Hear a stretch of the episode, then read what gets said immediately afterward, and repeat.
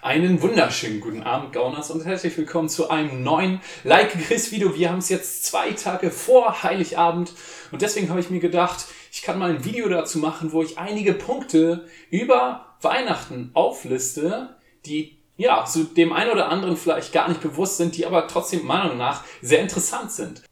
Okay, ich fange mal mit Punkt 1 an und zwar geht es da ums Geburtsjahr.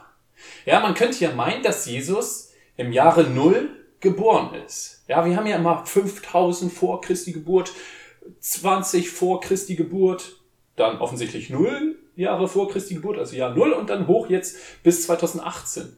Das Ding ist nur, Jesus kann nicht im Jahre 0 geboren worden sein. Woher weiß man das? Ganz einfach. Eine Person, die in der Bibelgeschichte eine ganz große Rolle spielt, in der Weihnachtsgeschichte, und zwar König Herodes, das ist der König, der den Befehl erlassen hat, dass die ganzen Kinder ähm, getötet werden sollen der ist im Jahre 4 vor Christi Geburt gestorben. Er findet allerdings in der Weihnachtsgeschichte, wird er genau parallel zu der Geschichte am, ja, beschrieben, wie er am Leben ist und ja, offensichtlich da seine Befehle erteilt hat. Und letztendlich ist man sich ziemlich sicher, dass Jesus irgendwo im Bereich 4 bis 7 vor Christus geboren sein muss. Okay, und kommen wir zum Punkt 2, und zwar wann genau innerhalb dieses ein Jahres dann ist Jesus geboren. Ja, man, wir feiern es jetzt mitten im Dezember oder Mitte, Ende Dezember seine äh, Geburt. Und auch auf Bildern wird diese Geburt oftmals mit Schnee und so weiter dargestellt, was ja auf den Winter hindeutet. Das Ding ist nur, Jesus ist höchstwahrscheinlich nicht im Winter geboren. Woher weiß man das? Es gibt erstmal so zwei Argumente, auf die ich jetzt spontan gestoßen bin. Und zwar, das erste Argument ist, warum waren Maria und Josef überhaupt so weit unterwegs? Weil sie zu einer Volkszählung sollten. Genau. Das Ding ist nur, so eine Volkszählung wurde höchstwahrscheinlich nicht im Winter gemacht, weil es taktisch einfach unklug wäre, die ganzen Massen von Menschen ausgerichtet dann umhertigern zu lassen, wenn es total kalt ist. Und der zweite Punkt ist der, dass wir in der Bibel lesen, von wem wurde Jesus direkt besucht? Von Hirten. Genau, und die Hirten, es steht in der Bibel, dass die Hirten ihre Schafe auf der Weide geweidet haben. Das Ding ist nur, zur Winterjahreszeit haben die Hirten damals nicht ihre Schafe auf der Weide geweidet. Ja. Und dementsprechend ist es unwahrscheinlich, dass es im Winter war. Aus verschiedenen Hinweisen aus der Bibel geht man eher davon aus, dass der Zeitpunkt der Geburt Ende September oder Anfang Oktober hin war, also mehr im Herbst. Zum dritten Punkt geht es um die drei Weisen aus dem Morgenland. Ja, man, man hört immer auch die drei Könige und so weiter. Das Ding ist nur, man weiß überhaupt nicht, ob es wirklich drei waren, weil die Bibel sagt überhaupt nichts über die Anzahl der Weisen. Die Bibel benennt lediglich drei Geschenke, die Jesus bekommen hat, und zwar Gold, Weihrauch und Myrrhe. Wie viele Weisen das nun waren, die dahin kommen, ob drei oder 50, das weiß man nicht. Bei Punkt 4 geht es immer noch um die drei Weisen, oder wie viele es auch immer waren, aus dem Morgenland. Ich nenne sie jetzt einfach die drei Weisen aus dem Morgenland ähm, geht es immer noch um die, und zwar um die Strecke, die sie zurückgelegt haben. Und zwar starteten sie vermutlich aus Babylon oder zumindest aus einer Ortschaft in der Nähe von Babylon. Babylon existiert heutzutage nicht mehr, ähm, aber es lag damals dort, äh, wo heute Bagdad liegt, und zwar genau 80 Kilometer südlich davon am Fluss Euphrat. Ja, und ich habe das mal bei Google Maps gegoogelt und habe mal geschaut, wie weit das von dieser Stelle nach Bethlehem ist. Und letztendlich sind es circa 1100 Kilometer. Ihr seht es hier, wie ich es bei Google Maps ja, gesucht habe.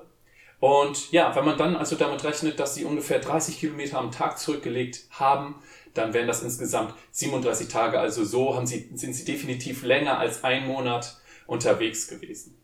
Bei Punkt 5 geht es mir über den Stern von Bethlehem, also der Stern, der den Weisen aus dem Morgenland den Weg geweist hat. Und zwar hat man inzwischen herausgefunden, dass im Jahre 7 vor Christus, also gut, es kann gut sein, dass in diesem Jahr Jesus wirklich geboren ist, dass dort eine bestimmte Sternkonstellation war. Und zwar war zum einen Jupiter, der auch der Königsstern genannt wird, äh, mit, hat sich in seiner Umrundungsbahn um die Sonne mit dem Saturn überschnitten. Saturn ist der Stern oder der Planet, der auf Israel, auf das Volk Israel hinweist.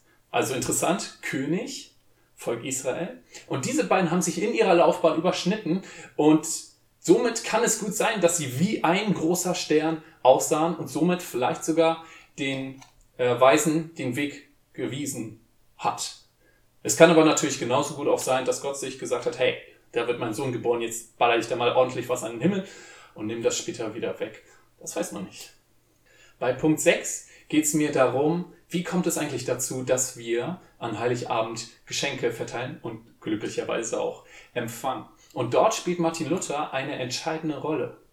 Ja, und zwar, Martin Luther hielt nicht viel davon, wenn Heilige verehrt wurden. Er hat gesagt, okay, hey, der, diese Verehrung gebührt eigentlich nur Jesus. Aber genau diese Verehrung der Heiligen wurde zu einem großen Teil am Nikolaustag gemacht. Dort wurden nämlich bereits Geschenke verteilt. Zum Nikolaustag, aber nicht zu Heiligabend. Also hat er, das ist zumindest eine Theorie, es ist nicht hundertprozentig sicher, es kann gut sein, dass er das Christkind erfunden hat, insofern, dass er den Fokus auf Heiligabend legen wollte und dadurch es in Gang gesetzt hat, dass die Geschenke, die eigentlich am Nikolaustag verteilt wurden, immer mehr an Heiligabend verteilt wurden, weil man irgendwann gesagt hat, okay, hey, Nikolaus ist zwar ein feiner Kerl, aber Jesus ist da definitiv noch ein paar Stufen drüber. Bei Punkt 7 habe ich erstmal eine Frage und zwar, wie heißen die Fußballschuhe von Jesus? Christstollen. Und hier ist jetzt die Frage, okay, woher hat der Christstollen überhaupt seinen Namen und warum sieht er überhaupt so aus, wie er aussieht? Und das hängt miteinander zusammen und zwar soll dieser Christstollen Jesus verkörpern, beziehungsweise ihn darstellen. Und zwar dieses, dieser weiße Puderzuckermantel soll symbolisch für die Windel und das weiße Leintuch stehen, was Jesus umhüllte. Also in dem Moment, wo du das in den Christstollen quasi in der Hand hast, trägst du symbolisch das Jesuskind. Dann kannst du dir mal überlegen, was du da so zu Weihnachten Schönes verspeist. Okay, das waren die sieben Punkte, die ich einmal zu Weihnachten aufzeigen wollte. Ich hoffe, dass da zumindest ein paar dabei waren, die du noch nicht kanntest. Bei mir war es definitiv so, als ich äh, mich daran gesetzt habe. Und ja, ich möchte dich einfach ermutigen, denk dran, Weihnachten ist ein Fest der Freude. Auch wenn du jetzt vielleicht sagst, das Wetter draußen ist nicht unbedingt das, wo ich Freude unbedingt habe, wenn es so regnet, zumindest hat es bei uns den ganzen Tag heute geregnet. Aber da wir ja gerade gelernt haben, Jesus ist nicht im Winter, sondern vermutlich im Herbst geboren, passt es vom Wetter her auch. Und ja, ich möchte dich da einfach auch ermutigen. Und wenn du sagst, okay, hey, nein, aber an Heiligabend, das macht mir so viel Stress, ich muss die ganzen Geschenke einkaufen und an Heiligabend habe ich so viel zu tun und so weiter, möchte ich dich ermutigen, versuch doch mal da irgendwie ranzugehen, das irgendwie zu verändern. Wenn du zum Beispiel sagst, es ist immer so stressig in der Vorweihnachtszeit die ganzen Geschenke zu kaufen, versuch doch mal das verteilt übers Jahr zu machen oder sowas. Nur als Idee. Ja. Oder auch als zweites, wenn du sagst, ich habe so viel an Heiligabend zu tun, wenn du zum Beispiel eine Mutter bist, die ihre Familie da pflegen muss, also für die alles vorbereiten muss, oder wer auch immer, möchte ich dich ermutigen, versuch doch mal, je nachdem, wie es dir möglich ist, auch vielleicht Aufgaben an die Familie weiterzugeben, sodass für jeden es ein Fest der Freude ist. Weil ich glaube, das ist immer noch der Kernbereich, was Weihnachten sein soll. Aber ich erlebe es immer wieder, dass es genau zum Gegenteil wird, dass es eher zum Fest des Frustes wird und der Diskussion und des Stresses. Und das soll es definitiv nicht sein. Und genau dann verfehlt Weihnachten seinen eigentlichen Aspekt, sein eigentliches Ziel. Denn letztendlich ist es ja die mit Ostern die beste Nachricht, die wir bisher auf Erden in der gesamten, im gesamten Zeitraum der Erde erhalten haben. Und daran wollen wir uns ändern und das soll definitiv für alle Beteiligten etwas Positives sein. Genau. Okay. Ich wünsche dir auf jeden Fall frohe Weihnachten. Ich hoffe, dass du einen richtig schönen Heiligabend hast, dass du es genießen kannst, dass du ein frohes Fest hast. Und genau, ein neues, frohes neues Jahr wünsche ich dir noch nicht. Ich plane vielleicht noch ein Video zwischen Heiligabend und Silvester zu machen. Mal gucken, ob ich es noch hinbekomme. Genau. Aber dementsprechend wünsche ich dir schöne Tage und dann bis zum nächsten Like Chris Video. Ciao.